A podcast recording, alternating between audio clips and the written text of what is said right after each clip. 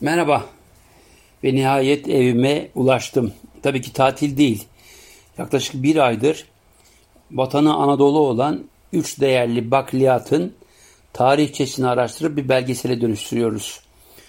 Bunlar nohut, bezelye ve mercimek. Evet tarihleri çok eskiye dayanıyor. 10 bin yıl öncesine neredeyse. Çünkü geçtiğimiz günlerde Aşıklı'da Aksaray'a bağlı çok değerli bir bölgemiz ama aynı zamanda dünyanın en eski e, değerlerini bize ulaştıran neredeyse 10 bin yıl öncesine kadar götüren bir öne ören yeri. Burada da bu değerli üç bakliyatımızın izlerini fosilleşmiş de olsa bulduk. Evet bir ayı aşkın süredir Anadolu yollarındayız. Evet atalarımız neler yiyorlardı geçmişte, nasıl pişiriyorlardı diye yola çıktık. Geçtiğimiz programlarda size biraz anlatmaya çalıştım. Umarım belgeselin bittiğinde de izlersiniz. Atalarımız binlerce yıldan beri bu coğrafyada neler yiyorlar diye. Örneğin Hititlerin ne kadar israf karşıtı olduklarını, bir hayvanın ne kadar e, değerli olduğunu onlar için derisiyle gerisi dışında her şeyini değerlendirdiklerini anlatmıştık. Çok da güzel geri dönüşler oldu sağ olsunlar. Ama şu anda bir farklı konu. Bütün bu yollarda yediğim bizim klasik böreğin yolculuğunu anlatacağım. Nereden çıktı bu börek diyorsunuz? Ama işte tepsi böreğinden falan bahsetmek istemiyorum. Konum e, dün Şili'de şu anda bir ailenin yanında kalıp Şili'de bir devlet okulunda lise eğitimini yapan kızım Deniz'in bana bildirdiği bazı bilgiler. Kızım Deniz Türkiye'deyken hakikaten böreği çok severdi. Özellikle çiğ böreği. Evet Şili'nin Santiago'nun güneyinde 400 kilometrede küçücük bir yerleşim bölgesinde kaldığı evde de maşallah hemen hemen haftada birkaç kez börek yiyormuş. Onların böreği de empanade. Evet çiğ böreğin bir farklı versiyonu. Tabii ki çiğ börek dememizin sebebi içine konan kıymanın çiğ olması. Ama aynı türde böreğin hikayesi salt Anadolu topraklarında, Balkanlarda, Rusya'da değil. Ta Amerika'nın güneyinde bile varmış. Ben biraz gariptir. Şili'ye defalarca gittim ama orada yemedim. Meğer kızımı biraz şişmanlatan ve bir Şilili ailenin de olmazsa olmazlarından biri empanadeymiş. Bizde çiğ börek dendiğinde veyahut da Tatar böreği dendiğinde çok klasiktir. İçine çiğ et koyarız. Çiğ börek olur. Kızartılmış et koyarız. Bazı bölgelerde patates koyarlar. Bazılarında peynir koyarlar. Bazılarında farklı otlar marine edilmiş e, et ve otlar konur. Çok lezzetli olduğunu biliyorum. Tabii ki kızgın yağda kızartılıp yenmesinin dışında fırında da bir güzel kabartılır. Ama kızımın bana vermiş olduğu tarif de ilginç. Klasik açılan bir hamur, buğday hamuru. Çünkü o bölgede malum Mısır'ın vatanı olduğu için tıpkı tortilla'da olduğu gibi e, kullanılan un mısır unu değil, buğday unu.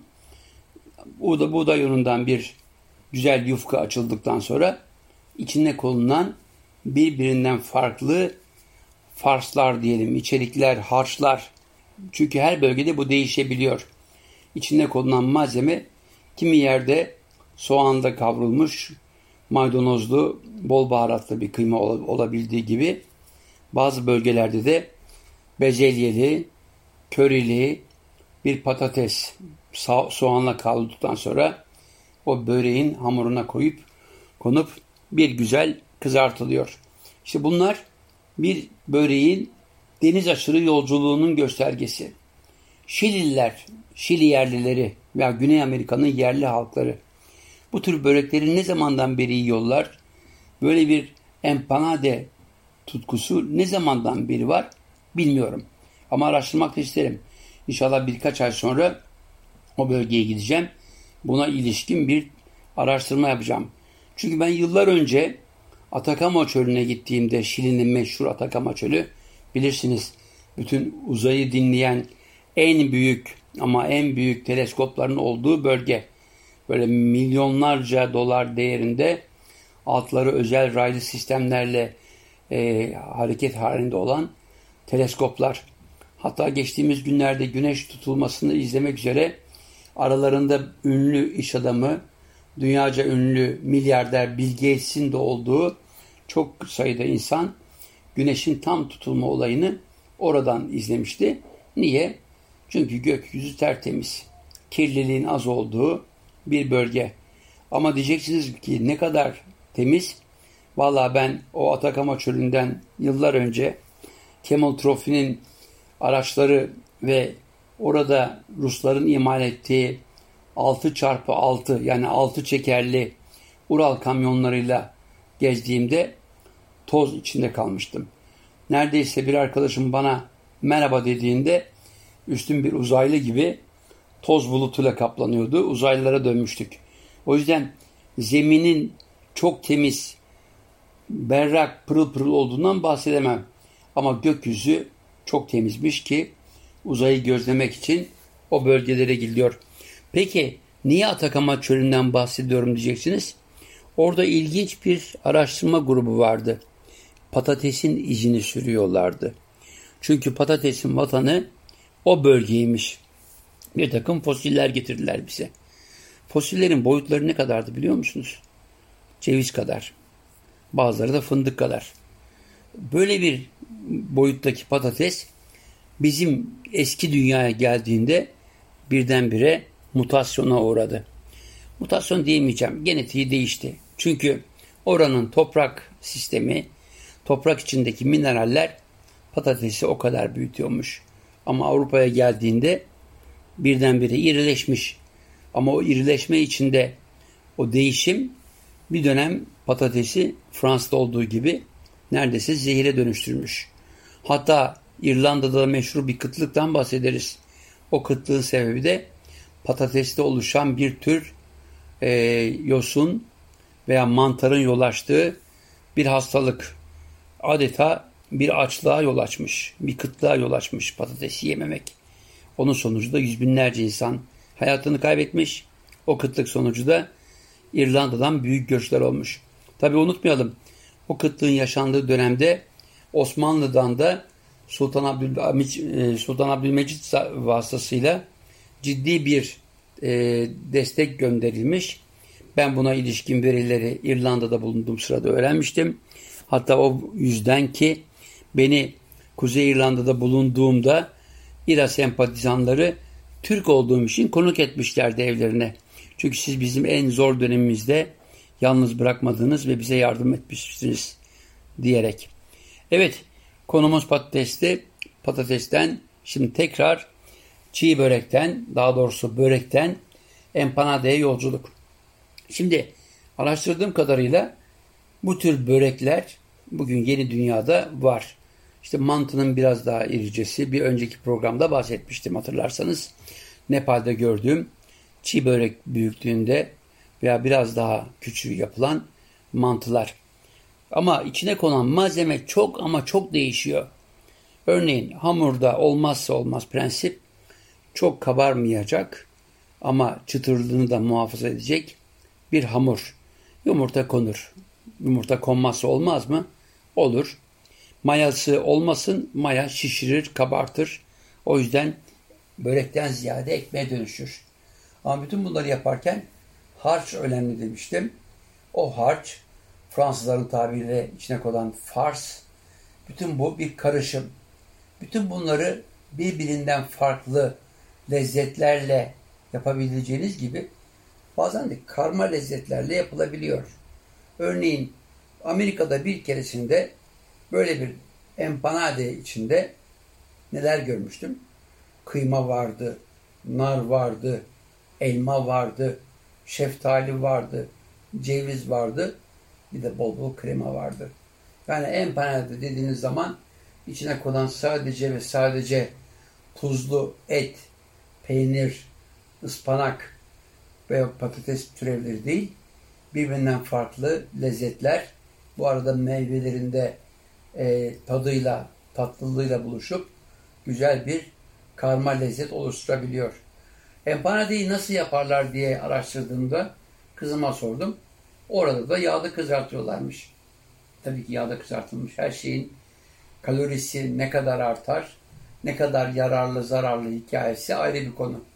Ama ben bu tür şeyleri yaparken tavsiyem varsa bir yağlı kağıt fırında fıstık gibi yapın. Daha az kalorili, daha az zararlı halde size bir güzel börek yapılmış olabilir. Boyutlarına gelince vallahi açıkça söylemek gerekirse o Susurluk'ta yediğimiz veyahut da Eskişehir dolaylarında yediğimiz çiğ böreğin boyutu bence çok büyük. Birincisi, birincisi ele avuca biraz zor sığıyor. O yüzden biraz daha küçük olmasını tavsiye ederim. 10 tane olsun da 3 tane kocaman olmasın derim. Bütün bunlar yapılırken tabii ki pişme süresi de önemli. Artı o kıtırlığı vermek için e, katlama bölgesine küçük bir çatal müdahalesi ağızda bir farklı tat bıraktırabiliyor. Çünkü kıtır olma olasılığı daha fazla artılıyor. Çatalın bastırıldığı yerlerde. Bütün bunlar olur ya lezzet inceliğidir.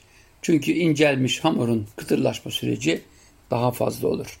Evet, bütün bunların dışında bu tür börekler nerelerde var dediysek en son Vladivostok'a gittiğimde şaka değil çiğ börek diye küçük bir kiosk bayağı börek satıyordu. Satanlar da Rus'tu. Nereden geldi diye sordum. Meğer onlar Kafkas kökenli bir ailenin yanında çalışmışlar ve onlardan öğrenmişler. Ben Kafkas bölgesinde çiğ böreğin olduğunu bilmiyordum.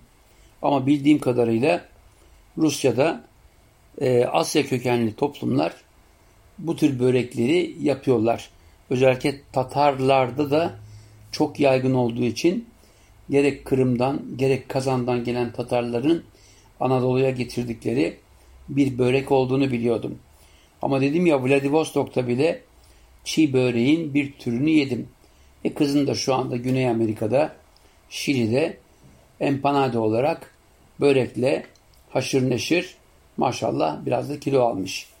Şimdi bu tür şeyler bence bir şekilde araştırılmalı. İçine konulan e, harçlardan başlayıp pişme derecelerine varıncaya kadar çeşitlilikler kayıt altına alınmalı. Çünkü ortak miras dediğimiz zaman salt tarihi ortak mirastan bahsetmiyorum. Kültürün ortak miras olmasından bahsetmiyorum. Evet kültür dediğimiz zaman belki gastronomiyi şu anda sokabiliriz ama geçmişte ben bir e, lezzet ustasıyım, ben bir lezzet avcısıyım deyip kendinizi bir kültür yolcusu olarak tanımanız veya tanıtmanız zordu.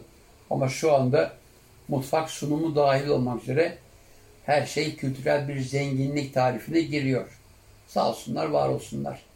Yani foto muhabiri olarak, yani foto muhabiri olarak kendimi sanatçı olarak koymadım.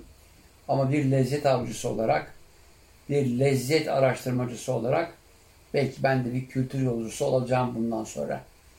Evet, bugünkü konumuz bizim çiğ börekten empanadeye ulaşan bir yolculuktu. Yolculuğun başlangıç noktası Anadolu, ulaştığı nokta Güney Amerika, Şili. Orta Amerika'da karşılaştım mı? Evlerde yemek yeme imkanım olmadığı için karşılaşmadım. Ama şu anda dediğim gibi Latin Amerika'da da böyle bir börek türünün çok ama çok yaygın olduğu hatta bazı evlerde haftada birkaç kez bile olsa yendiğini biliyorum. Bu arada nelerden bahsedeceğiz? Bu arada dönem olarak Ağustos ayına girdik. Birkaç gün sonra balık sezonu başlıyor. 1 Eylül'de balıklar ve deniz ürünleri için av yasağı kalkıyor. Peki ben nerede olacağım diye soracaksınız. Kırklar elindeyim. Bu hafta sonu gidiyorum. Size önümüzdeki hafta Kırklar elinde İnşallah gırgırlar ve troller gelip o bölgeyi, o bölgenin deniz dibini e, tamamen e, kazımaz. Artı çevreyi kirleten o garip tekneler, saldıkları e, pislikler deniz yüzeyini kirletmez. Biz de o bölgelerden balıkçılarımızın ağlarına takılan lezzetli balıkları yeriz. Bu dönemde hangi balıklar var? bildiğim kadarıyla Sardalya dönemine giriyoruz. E, Sardalya'nın da en güzelini bilmiyorum. Kırklar elindeki arkadaşlarım bana yaparlar mı?